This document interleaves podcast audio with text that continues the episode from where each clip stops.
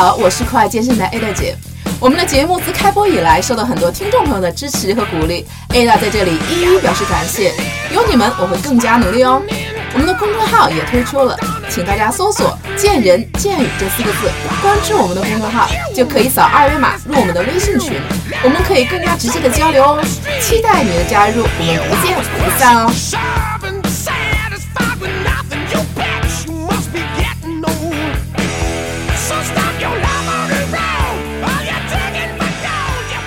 是帅哥美女们喜欢的季节，因为我们努力健身的成果终于可以秀出来了，人鱼线、马甲线、八块腹肌，通通秀出来。今天我请了两位帅哥做客我们的节目，教给我们今夏如何打造最强悍的腹肌。偷偷的告诉你们，其中一位可是拥有巧克力的八块腹肌哦。我们这期节目的封面必须让他现身秀出他的腹肌。好了，现在还让我的嘉宾跟大家打个招呼吧。大家好，我是大家的老朋友 GT。呃，大家好，我叫丁雨前，大家叫我丁丁就可以了。我刚才说的那个有拥有巧克力啊、一样的八块腹肌啊，就是丁丁的啊啊、那我还想补充一下，丁丁还是呃，我听丁丁这个是咱们的白金明星，银奥的啊白金明星啊，所以说丁丁赶紧跟我们说一下，你为什么是这个银奥白金明星是一个什么什么概念？呃，就是现在银奥就是有一款有一系列的产品叫做白金系列的产品，它对应的都是那些就是二十到三十五岁之间的年轻人对年轻阳光，嗯然后热爱生活，酷爱健身，然后呢，同时呃又非常的就是懂得去享受生活、科学生活嗯这样的一些非常有正能量的这种人群。然后呢，我就是属于白金系列的呃。代表呢？代表人物 对，就是明星，代言明星，嗯就是应该代言明星是这样的，对。啊，我觉得丁丁肯定是当之无愧的啊，因为他呃又阳光，然后又健康，然后健身也是非常呃非常棒的啊对。尤其他的那个腹肌，这是为什么今天我把他对 简直呃简直可以可以可以变态。今天我们跟可以用一个词来呃形容。就是啊变态，就是平衡今天啊，我们今天刚做了一个活动啊。平衡说可以用变态来形容这个丁丁的腹肌，我觉得这一定是个褒义词啊，因为一般人是、他是火星来的，嗯，啊，所以我们言归正传啊，今天我们是想跟大家聊聊什么呢？今夏如何打造最强悍的腹肌、嗯啊？所以说今天我们还是大家能听出来，我们主要这次聊聊怎么练习这个腹肌啊。嗯我想练出丁丁那样，你觉得我有希望吗？我也我也想，你有，只要你有梦。好吧，那其实我还是想问一下啊，这个品衡，我想问一下腹肌的一个正确观念，它肯定不是像我们体育老师说的，腹肌就是我的肚子啊。所以说，你能不能先还跟我们大家来从科学上来讲一下这个腹肌它的一个正确概念到底是？呃，腹肌的话，实际上可以分为这么几部分。呃，通常我们就是理解的那八块腹肌，嗯实际上是最表面的一层，呃，它叫腹直肌。嗯、可以看到有八块，那可能有的人有六块，有的人有十块，可能哎呃都有。嗯啊，然后它是由那个白线还有间华分割出来的。呃，这是最上面一层，它一共有四层，然后第二层和第三层呢是腹外斜肌和腹内斜肌，就是在咱们这两边儿，嗯。这腹直肌两边儿，然后甚至腹直肌下边儿，嗯、都有，然后钉钉的就可以看到，可能我们一般人的就看不到了。事实上，我们说的那个呃人鱼线和马甲线嘛，然后还有嗯。我刚才说的一共有四层，嗯。刚才我说的第二层、第三层是腹外斜肌和腹内斜肌，嗯。然后第四层呢是腹横肌，腹横肌是什么呀？就是，呃，它在最深一层，主要是管这个我们呼气的时候，嗯。就靠腹横肌的收缩，然后压压压这个腹腔，然后最后把气呼出来，然后包括它还有维持这个身体脊柱稳定的一些作用，嗯、包括像我们平板支撑，可能可能练的主要的就是这个这个腹横肌，嗯。对，所以它腹部的肌肉一共有四层，每一层的作用都不一样。啊、所以这是腹部大概的一个构造，嗯。嗯，这是我们那我想问一下，就是因为今天我们去讲这个练腹啊，我觉得练腹给我的第一个就是一个印象和和感觉啊，就是说我们要是练这个仰卧起坐，而且可能最我们一些小白或菜鸟级的，就是一些级别的这些 朋友啊。可能，而且从小学的时候，是不是体育老师让我们练的最多的是什么？就是仰卧起坐所以说我刚开始练对，所以我的我那一分钟我能做三四十个呢，我觉得做啊，那个的挺多的。算不错了。是作为女孩子来讲已经是不错了，嗯。所以说，大家第一个，包括我现在有些朋友就说，哎，我练仰卧起坐，我是不是可以练出我的腹肌呀？所以说，这个两位赶紧跟我们来上上课。这个真的，传说中的仰卧起坐真的可以练出腹肌吗？丁丁，你那那么变态的腹肌是仰卧起坐练出来的吗？呃，我个人的话，做仰卧起坐的是比较少啊，因为这个怎么说呢？我在练习我的这个腹肌，就是核心肌群的时候，我是坚持到一个原则，就是我以稳定性和功能性为主。所以说我经常会把自己设立在一个不，就是外力不太可控的一个平台上，去做这个训练，不太稳定的，对，不太稳定。那就像波速球或者球上一类的嘛，啊，对对，这种这种会会会会会，我对对会的，我经常会躺在，呃，就是就是瑜伽球上面，啊，瑜伽球在上面做抬腿或者卷腹，这样，然后嗯，然后手把住一个可以支撑的东西，一般来说会这样。那丁丁要丁丁说他从来都不怎么练仰卧起坐是吗？嗯，对我现在目前用的是比较少，因为我想把自己设立在一个呃更更不平稳的，要维持平衡的一个状态。对。那我想问一下，最近你觉得这仰卧起坐有用吗？这仰卧起坐练腹肌它是有用的，呃，尤其是对于这个就是咱们今天那个主题，比如说八块巧克力腹肌，对，它是有用的，因为这个。仰卧起坐呀，它是它是从功能上来讲，它属于一个脊柱的屈曲，呃，髋关节的一个屈曲这么一个动作。那竖脊肌正好就是这个功能，它就是让我们身体做这个动作的。所以，那通过这个动作之后，对腹直肌的刺激还是有的，啊，这是一定有的。所以，通过这个训练，一定能够对于八块腹肌来说的话是有用的。那我想问你一下啊，就是说，因为我看过一篇文章啊，就我突然想到，就是说，说仰卧起坐和我们所说的卷腹实际上是两个概念。他说，我看一篇文章说，说卷腹实际上才能锻炼到你像你说的腹肌，但是仰卧起坐实际上可能很多人用的是腰背的力量起来，所以说并没有练到腹部力量，这种说法对不对呢？呃，我觉得有点片面了。嗯。呃，实际上这个里边牵涉到一个技术的问题，就是可能我们大概看到的是一种形式。比如说仰卧起坐，但到底它这个技术动作怎么做，它有它的技术要求。那如果你没有按照那个技术要求做的话，你做出来可能你的腰和背就会感觉先酸了或者累了。嗯，腹还没有感觉到就是特别明显的刺激。对，你的腰已经先酸了不行了，甚至有的人可能做一做，发现做仰卧起坐把腰做伤了。对，这都有。所以这个不能不能那么片面的去说。所以只要你掌握正确的技术动作。啊，再一个就是，如果你的身体条件没有运动性功能障碍问题的话，那可能你在做的时候会会更好一些。啊，这两方问题结合起来之后，你做仰卧起坐一定能够练到你的腹直肌。然后卷腹的话，实际上是，呃，我不知道他所谓的这个卷腹到底是什么意思。嗯嗯嗯。呃，那可能实际上仰卧起坐本身就属于一种卷腹、卷腹性的这种运动，只不过是他可能，我估计他可能想说的卷腹是。就卷上半上半截儿，对，像我们做腹部练习的时候，老师会强调，就是你的，就你的背一定要弓起来，像个 C 字形的，然后是这样弓起来了，然后慢慢卷起来，呃，上半身一直是一个 C C 型的一个状态，说这样会更强的刺激到腹肌，这这种才叫卷腹。呃，但是他如果没有做起来的话，它一定刺激的只是腹直肌的上半部分。嗯，腹直肌的上半部分，因为可能，呃，据我了解，可能有一些人做这种卷腹的半程卷腹的话，一是呃觉得怕给给就是腰有问题的，可能怕腰出问题，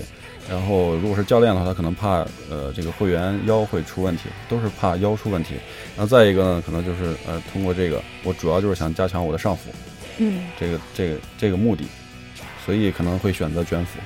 那如果想要更好的有八块腹肌的话，那一定是要做全程的，全程的。对，哦，那实际上就是我们所说的那个传说中的小学开始练那个仰卧起坐，其实是对这个腹肌还是有帮助的。对，做这还是可以，就是练到你的腹部肌肉的。那我想问一下，丁丁，你有你是天天你的腹部腹肌那么好，你是天天练就有腹肌吗？你是每天都练腹肌吗？呃，我是这样的，我是。从个人而言，我的核心肌群，呃，就就是包括当然包括腹肌了，这个会我会单独拿出一天去训练它，呃，因为比如说，呃，像刚才 JT 说到这个腹肌有四大部分，那么它们的功能性是不一样的，嗯，你这个腹直肌更多是这个卷曲，那么你那个腹外斜、腹内斜更多的是一个身体的一个扭转，呃，然后呢，腹横肌那更多的是支撑，所以说我每次在练核心的时候，我会。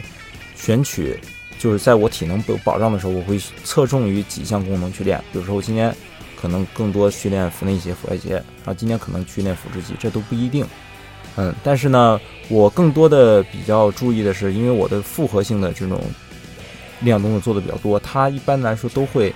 用到你的那个腹肌。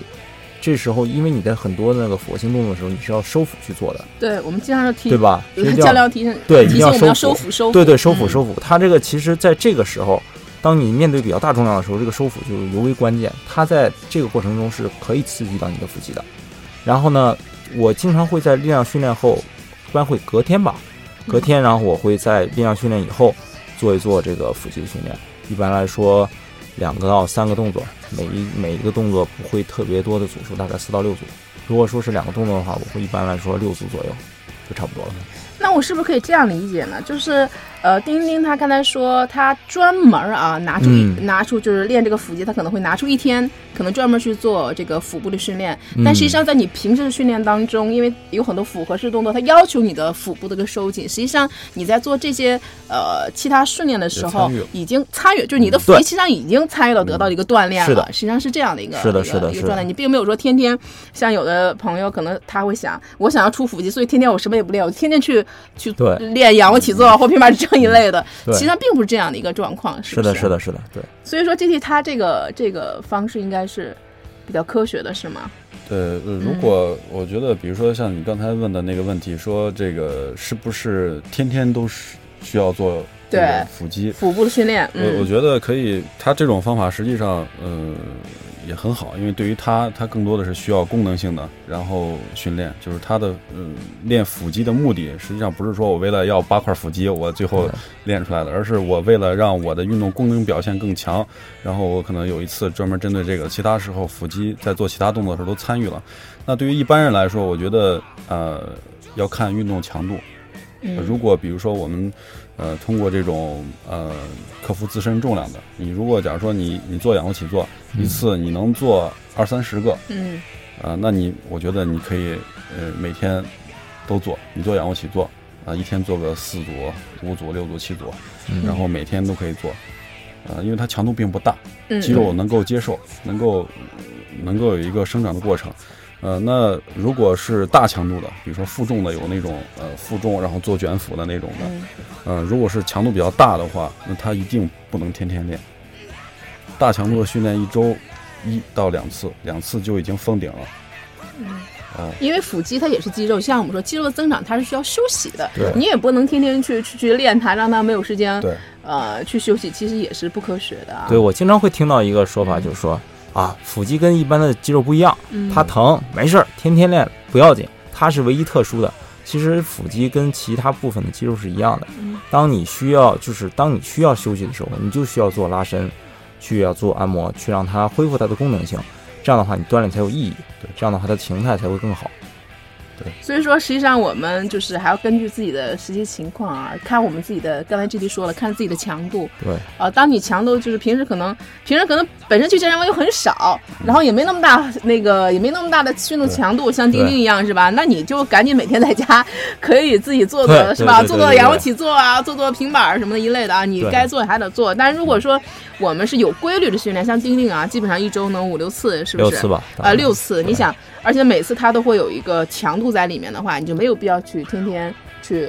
去每天都要练完了以后再去进行一个腹部对不一定要非要说是，哎呀，我今天已经体能已经耗尽了。嗯嗯，已经无法有这个精神集中度了，那你再去强加自己去抠都抠这个腹肌这个事情，就没有什么太大意义了。对，因为我在咱健身房经常会看到很多，而且他们是习惯性的，他们都说先练完力量以后，我说我说干嘛走了？不，我再去练练腹。对，不行，我必须把腹练了。对对对对，每次都是这样。就感觉他 不要练的话，他就感觉回家就有一种愧疚感，但其实没有必要。其实没必要，就像我们说的，可能在很多些大的重量和综合性的复合训练当中，腹已经是参与进去了啊。对，就是没有这样的一个刺激了。嗯，这个这个钉钉的训练和其他人的训练可能略有不同。对，丁丁是来自火星的，你知道吗？他那个可能会太略有略有不同太变态，因为可能咱们通常嗯在健身房嗯见到的一些人，他可能更多的是就是这种孤立性的这种对这种孤立性的力量训练对。如果是这种的话，那还是建议稍微做一点儿这个专门的腹肌。如果你钉钉的话，因为它更多的做的是那种全身性的，然后这种呃移动性多的这种控制性比较强的这种动作，复合性的动作。嗯那他在做的时候，他腹肌一定是更多的参与的，嗯而且腹腹肌参与的好的话，他的动作会做的质量会更高，效果会更好。对，所以这个呃也是有区别的，例是吗有对，也是有区别的，嗯对。那就像 G D 说，如果我们在健身房，比如说你像你说呃孤立性的，比如说我们练二头啊、三头啊、嗯练腿啊、练背啊这些，实际上我们是可以每次呃练完了以后再去做一个辅的，再做一个腹的训练，是不，是呢？这个也看强度，强度大的话，嗯你也不用天天都做。如果比如说每次练的这个，呃，强度比较小，重复次数多的话，你可以嗯天天练一下也没关系，因为那个主要刺激的是线条和耐力嘛。嗯然后你的你肌肉能够恢复，很快能够恢复。嗯我还想问一个问题啊，就是前阵儿，不过不仅包括前阵，而且到现在啊，就是一直一直很流行的一个练腹的动作就是什么？就是而且我而而且是我特别痛恨的一个动作，就是平板支撑啊。好像是练腹部，我必须得练平板支撑。好像你不练平板支撑的话，而且好像是时间越长，每个人都感觉时间越长啊，那我的就是这个练练习效果最好。所以我想问一下，就真的，我只要练好了平板支撑，我就可以有这个像丁丁一样这么变态的腹肌吗？还是我不练这个平板支撑，我就不能有腹肌了吗？我想知道这个平板支撑真的那么重要吗？嗯，对我们腹肌这块，丁丁，你现在告诉我，你练平板支撑最长的记录是多少？我听听。呃，我的话，没专门做过。嗯，我还真没专门做过，因为我一般都是属于功能性的，就是为了加强我的稳定性，我是做组，大概是做组。就比如说我在训练前，我会把我的腹横肌激活一下，让我有一个更好的一个在复合性训练中，我有个更好的收腹的动作。嗯所以说我会做三到四组去激活它。那么我如果说我觉得它是我的薄弱环节，那么我在训练后，我可能会在我有体能的情况下，我会做六组左右去刺激它，每次大概在两分钟两的两两分到两分半左右。但是我是我必须保证的是，我是在我的腹肌先力竭的情况下，嗯而去做这个动作的，而不是我的腰先累。这一点就是这题一会儿要会详细的说这个平板支撑练到底是什么。对啊，所以说我想问问这个平板支撑，平板支撑我跟我跟那个丁丁刚好相反，我每次都是我的 我的这个腰和肩受不了了，所以说我就放弃了，尤其是我的肩，我特别讨厌这个动作。你快跟我们讲讲。嗯我觉得嗯这个平板支撑这个动作，现在实际上大家很多时候会有一些误区，就是觉得可能被它有点被神化了被，神化了，对，嗯就是觉得好像我练了平板支撑，我什么都行了。对嗯那实际上不是。那我们比如说剖析这个动作的话，平板支撑它最主要的练的是，就是通过这个动作，我们更好的能够刺激我们的腹横肌。对，腹横肌，刚才我在前面说了，腹部有四层肌肉，最深层的是腹横肌，它的作用是让腹部往往内收，往脊柱上面贴。呼气。嗯对那这个体现出来有什么呢？比如说咱们大众的话，呃，你肚子可能有点大，那你可能通过这个腹横肌的训练之后，你会发现很快你在放松的时候，你的肚子比以前要瘦了很多了，就是看上去好像瘦了很多了，嗯但它不是脂肪的减少，它是能让让你肚子往内更收的更多，嗯而不至于这是松懈的。实际上让你就收紧了，实际上它的功能是这个意思是吗？对，嗯而且这个肌肉如果收紧的话，对于我们人体的这种稳定性来说的话，它会更好，就是它更有利于你身体的稳定。那比如说咱们武术里边讲的很多什么气沉气沉丹丹田，对吧？实际上就是嗯更好的把下腹这块收好，把腹横肌收收住了。然后那那，你只有在气沉丹田那个扎马步的时候，你的你才能更稳。做动作的时候，那个力量的传递才会更好，从下肢往上传，那个力量的传递才会更好。所以那平板支撑主要是为了练这块肌肉，这个是我们一定要清楚的。那如果你在做平板支撑的时候，发现你的腰先酸了或者是疼了，那就有问题。那那个时候你就不要再坚持做了，嗯就不要咱们再发扬这种什么顽强拼搏、这个艰苦奋斗的这种精神了。然后一定要停下来，因为疼痛本身就是告诉告诉你你现在有问题。然后包括你的肩膀，我的如果对，嗯如果在支撑的时候有问题，OK，那我们可能肩膀现在有问题，我们不做了，我们可以换一种方式刺激我们的腹横肌。啊、所以这是平板支撑，我刚才跟大家讲的主要的作用，还有就是在呃碰到一些问题之后，我们该停的可能就要停了，嗯、所以平板支撑是这样，大家不要感觉这是一个神乎其神的东西，不是万能的。嗯，所以说 J D 刚才也说了，包括那个钉钉，呃，包括他的训练习惯，实际上就是平板支撑只是我们练习腹横肌的一个一个手手段对对它并不是我们唯一的。比如说我要有腹肌，我我必须得练好这个动作，必须要达到一个什么样的时间，我才能得到我的腹肌。实际上我们是有很多其他的方式，如果这个方式并不适合你的话，实际上我们是可以通过其他的方式，呃，去去。去同样可以锻炼到这个腹肌一个一个方式啊。我就发现一个问题啊，就是为什么有些人就是说他不运动啊？我看有些人也没去健身啊，瘦的跟个板儿似的，但是他那么瘦，他还是有腹肌啊。腹肌不是练出来的吗？我们天天不是要做这个 平板支撑吗？我们天天不是做要做卷腹吗？要做仰卧起坐吗？要做很多各种训练，为什么那么瘦他不练？他为什么还是有腹肌啊？我觉得很让我觉得 这个更多的是嗯怎么说呢？这个更多的是一个，首先他瘦，然后他有腹肌，咱们可以从这句话来看出来，他这是一个表态的一个形形态的一个表现。那嗯么这个形态表现有很多种，那像比较瘦的人会有腹肌，主要是因为体脂比较低，也很可能嗯他的身体里水分比较少。嗯那样的话，因为你可以知道，就是解剖图，就每个人解剖的时候，解剖的时候，他那个肌肉的那个分布，大人都是一样的。他嗯他怎么着，他都得有腹肌。这样的话，你要没有腹肌的话，你这个脊柱你是不可能是直的，你就无法你就无法保持站立，你无法保持很多平常你日常功能性的东西。所以说，你只要是正常的人，那肯定会有腹肌。它只不过是只是它脂肪比较少。嗯嗯对嗯，水分比较少，它显示出来它有腹肌，但是这不代表它的腹肌的肌肉量和它的功能有多强，哦。这是两码事儿。这是完全是两个概念，跟我们看出来，跟我们钉钉这个腹肌完全是两个概念啊。对钉钉这个腹肌一定是它的肌肉含量和它这个呃力量的一个表现啊，对对对和那种纯粹瘦出来的脂肪低完全是啊两、两种不同的概念啊。对对，就因为这些本身像这些肌肉，人身上的肌肉都是一样的，对就是你有多少块肌肉，它大概都是一样的。那可能只是说你这块肌肉它能力强不强，对对吧？你比如说，那人如果这个二头肌没有的话，你胳膊就弯不了，对，它是你动力的来。源。对，所以它肯定得有，只不过就是说脂肪少一点儿，然后我能看出来，脂肪厚了我看不出来 我。看不出来。要不然没有这个没有腹肌的话，你躺在那儿你根本起不来。所以这也是我们一个改变我们原来的一个概念啊，觉得说，实际上我们每个人都是有，只是说我可能我的腹肌被我的脂肪遮住了，实际上我还是有腹肌的不。筋了，对对对实际上我也是有腹肌的人，姐也是有腹肌的人，是吧？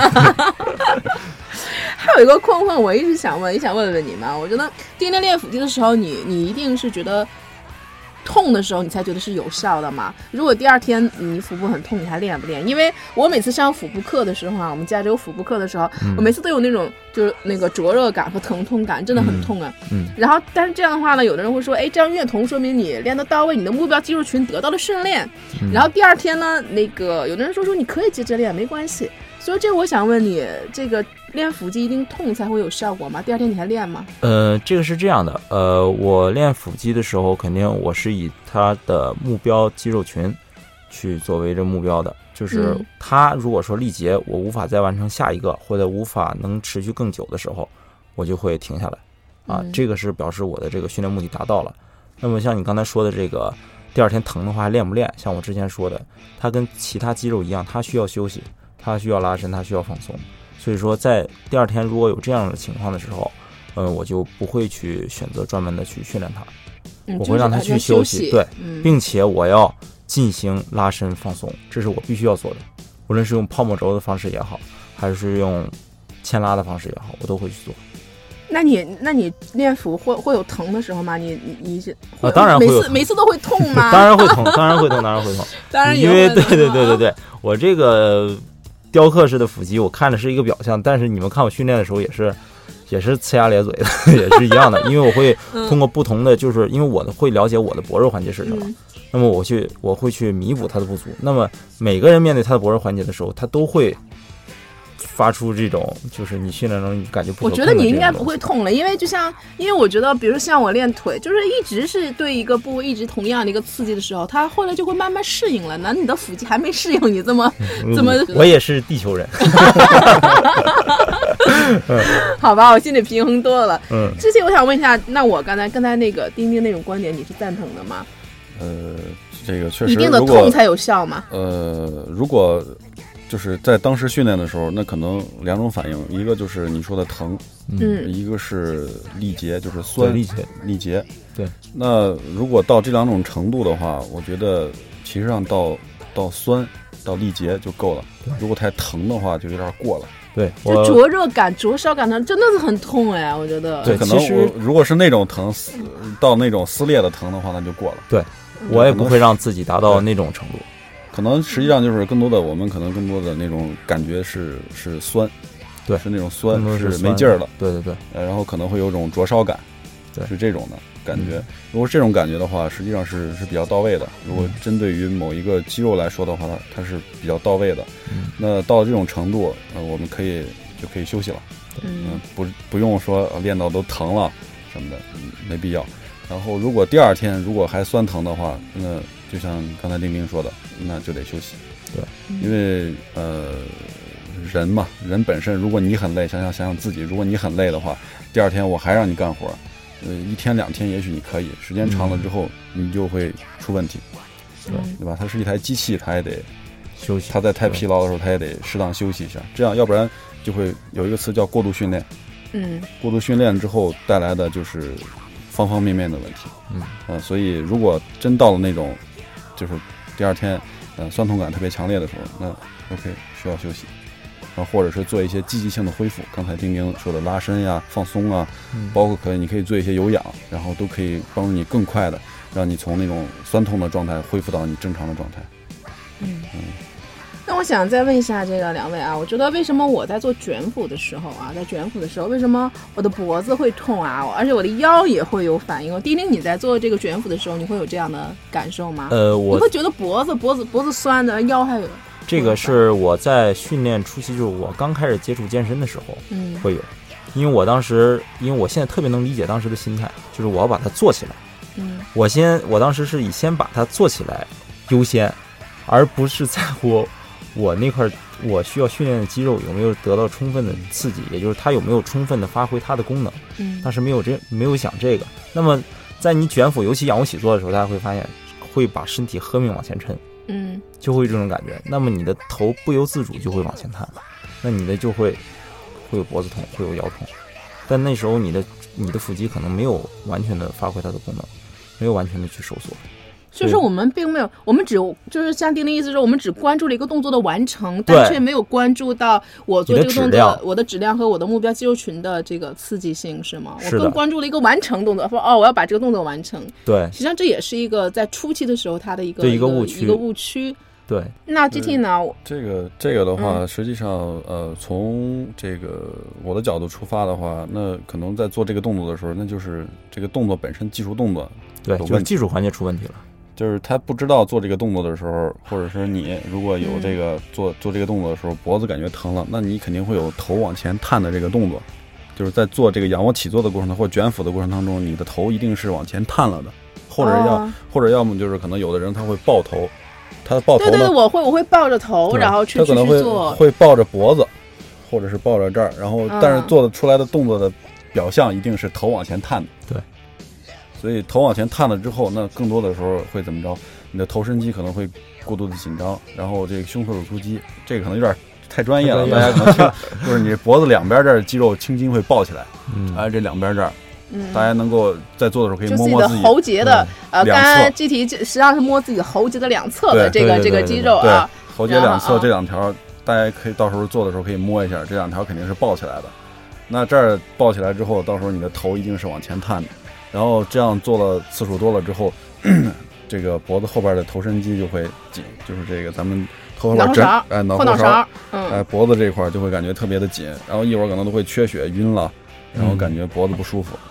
那实际上做这个动作的时候，应该是应该往着头，应该是往着斜上方，不是往前撑，应该是往着往着斜上方去看。呃是是这个动作做的时候我们仰卧起坐的时候，我们下巴是要稍微收一点的，下巴稍微收一对，点，不是往前伸，嗯。而是下巴尽量的往脖子上面贴一点。收一点下巴。哎，收点下巴，然后手呢可以稍微往上扳一点点，然后嗯。给、给一点点力，不要太使劲儿，然后、嗯。但是始终下巴要收稍微收一点，嗯。嗯，手呢是托着托着头或者扶耳，但是一定记着下巴要收一点，这是从就是从技术角度，然后嗯。跟大家说这个动作他应该这么做，但是有的人可能做不到。嗯嗯他在做的时候，你跟他说了你应该这样做，但是你发现他在做的时候，也许他前两个能做，对，但他到后边的时候，他还是脖子就伸出来了，为什么呢？习惯性的是吗？不是习惯性嗯，因为他这儿没劲儿，他脖子这儿没劲儿，他收不住。就是下巴，这个跟这个跟平常的这个习惯有关系。比如说咱们在办公的时候，这个坐姿，现在伏案工作的人太多了，对吧？然后用电脑，然后坐着坐着，这个这个就驼背了，下巴就往前伸了。了。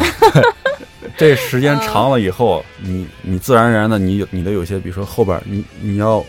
头往前伸了，你的头就得抬起来，你才能往前看，嗯，对吧？你后边的肌肉就容易紧张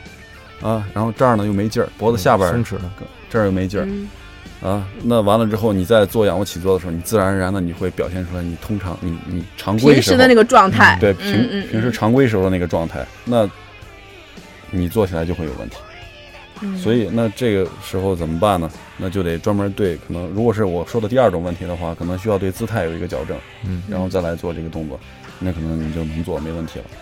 或者哦还有或者这种情况对对可能发生啊或者如果是实在你要想练腹肌、仰卧起坐做这个动作的时候有这个动作，那我们练腹肌的方法多的是，我们可以换一种方式。嗯，条条大路通罗马嘛，条条大路可以练腹肌嘛，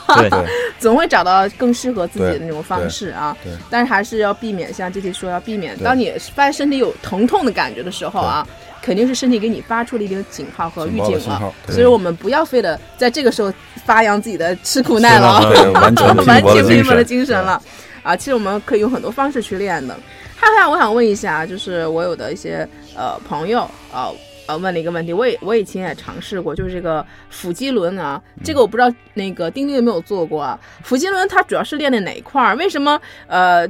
下不去？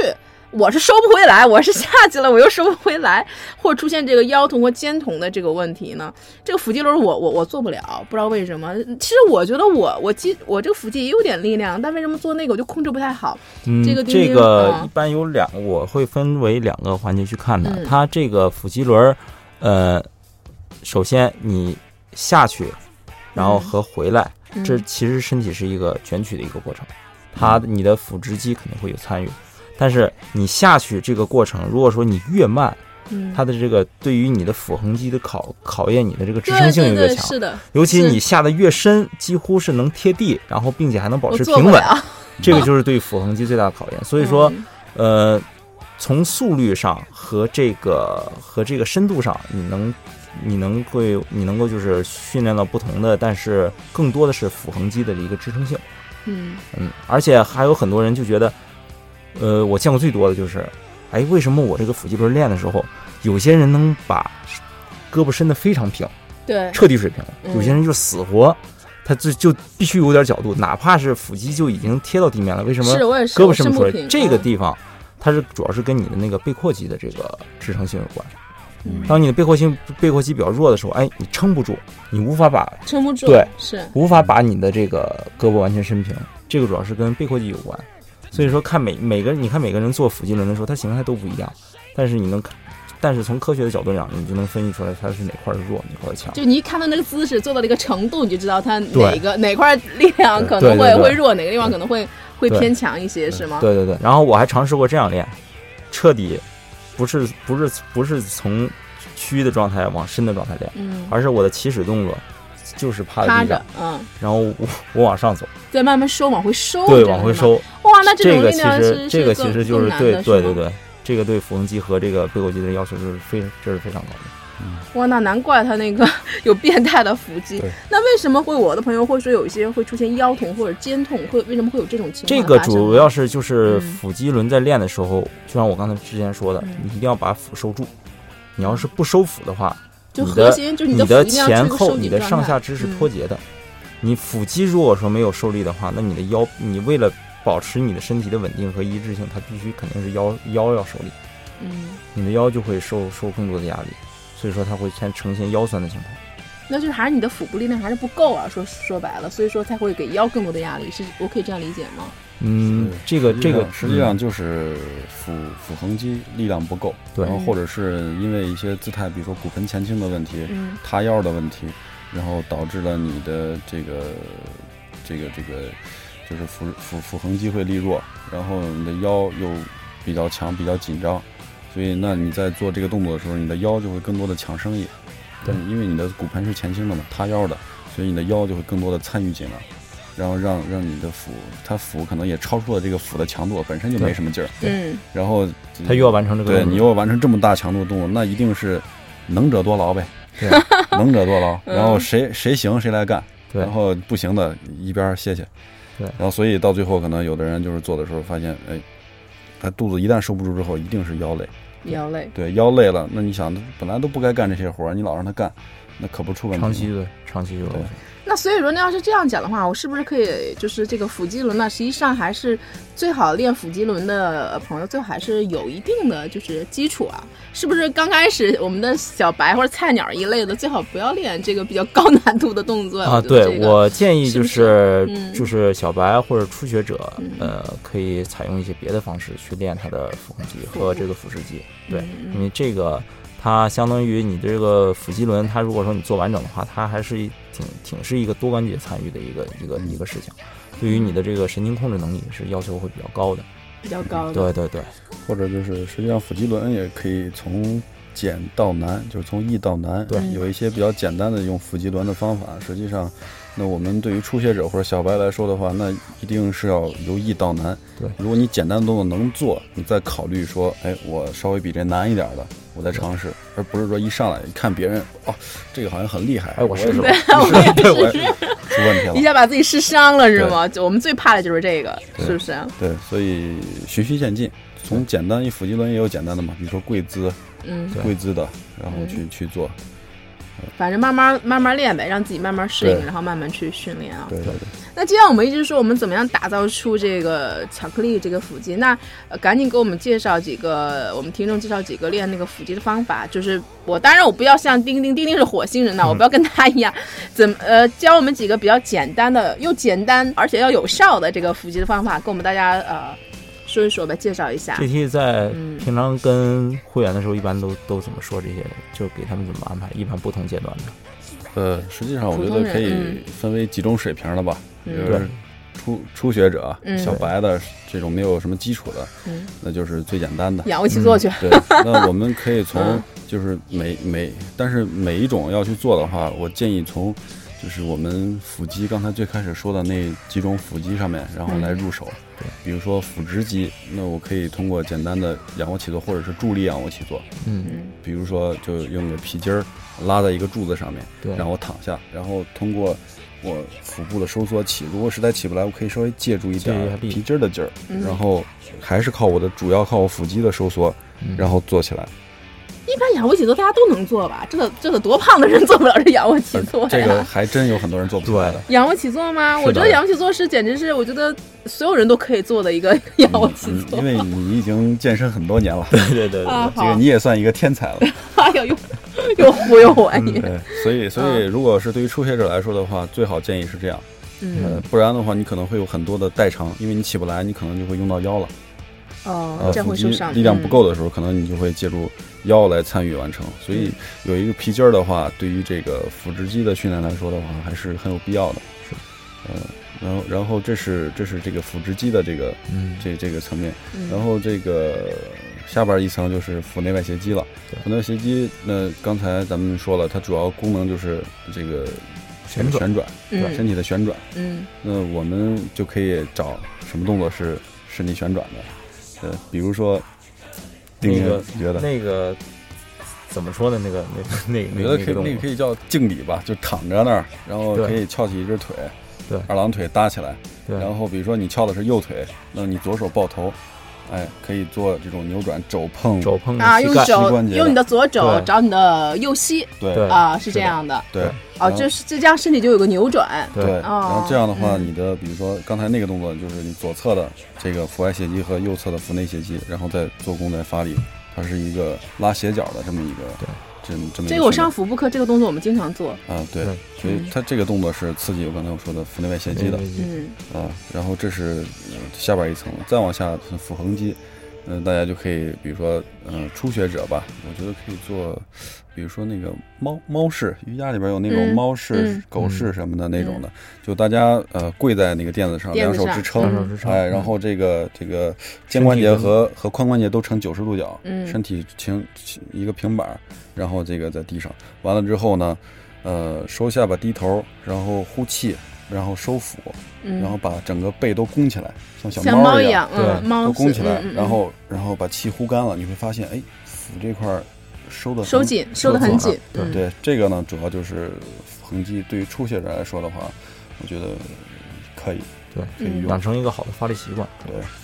然后下边一个就是中级的，钉钉，我觉得你可以嗯介绍介绍。中级的话，我觉得就是一般来说，就是大家能够进健身房了，是吧？嗯大家能够进健身房了。那么其实健身房有一些呃固定器械，专门做啊，对对对嗯对，有一些有滑轨为主的啊，或者说是以那个负重绳索为主的那种固定器械，嗯为主的，嗯，然后再就是我觉得可以把这个呃强度加大，加重量，对，可以把强度加大。你嗯比如说，你同样是仰卧起坐，是吧？同样是这个，同样是练腹腹内外斜的，你可以把这个组数和这个个数增加，嗯是吧？你你比如说，你觉得哎，你做十五没问题，那你做二十个、二十五个，我觉得你可以把对这个次数上，对和组数上可以组织上，对嗯可以增加，嗯，然后再就是我觉得就是稍微高级一点的，嗯高级一点的话，你可以借助一些，就像我的我的理解，就是你可以把自己放在一个第一就是不太平稳的一个平面上去做这个事情，第二就是嗯，让更多的关节参与进来。像我比较喜欢就是双手握单杠，嗯然后进行钟摆式的那个就是卷腹，哦，我中看摆式的卷过我看我看过你，那脚吧，它走表，对走表，对，哇，那个好厉害，它慢慢走表也可以走。比如说我从八点走到四点，是你就是手两个手吊到那个单杠上，然后把腿举起来，然后对对对哇，这个我觉得好厉害嗯。我觉得他对你的肌肉控制、腹部的控制和整个力量有个很一般人做不到啊，你是火星人来的。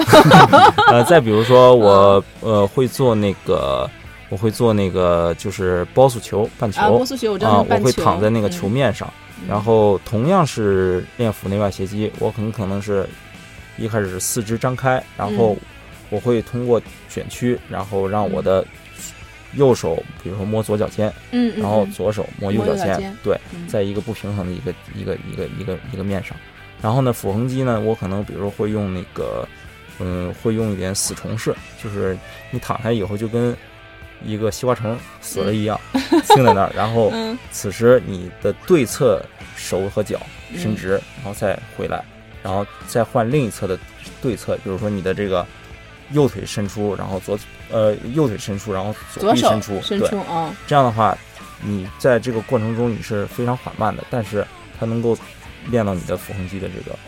支撑性。支撑性啊。所以说刚才也是这个有我们针对 GT 和这个丁丁也是针对我们的初学者和中高级学者的一些朋友一些建议啊。嗯实际上在网上也有很多关于这个腹部练习的一些视频嗯啊，我觉得大家可以在网上啊。这样的素材其实很多，嗯大家也可以去搜一搜去，然后也还是要根据自己不同的这个阶段啊，然后自己选择不同阶段选择适合自己的训练方式。那我想问一下，最后就是我想问一下，这个我们练腹肌，我们需要注意哪些问题吗？就是还是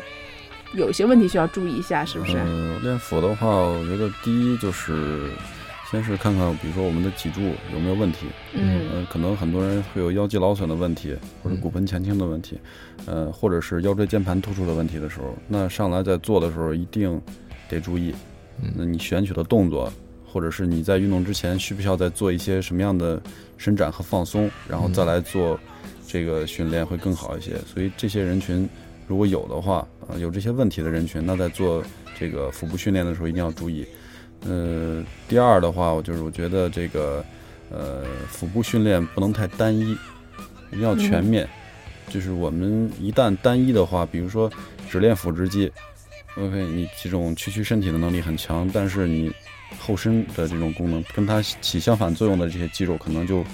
就不行了。那之后可能一定带来的也是伤病。对。然后比如说呃腹内外斜肌和腹横肌都没有的话，那可能咱们看到很多人他是有腹直腹直肌八块很大，但它是凸出来的那种的。嗯。特别的丑，不好看。不，好看，嗯。对，而不是那种，哎，大家感觉收的像雕刻出来的，哎像我们钉钉这个就是。对对，像钉钉很好，这种的。很漂亮，对嗯，所以所以呃，就是一个是就是训练前的一些注意的东西，我觉得嗯。呃这个很重要，就是脊柱每一节是不是都能够弯曲，啊、如果有腰肌劳损，可能弯曲不了。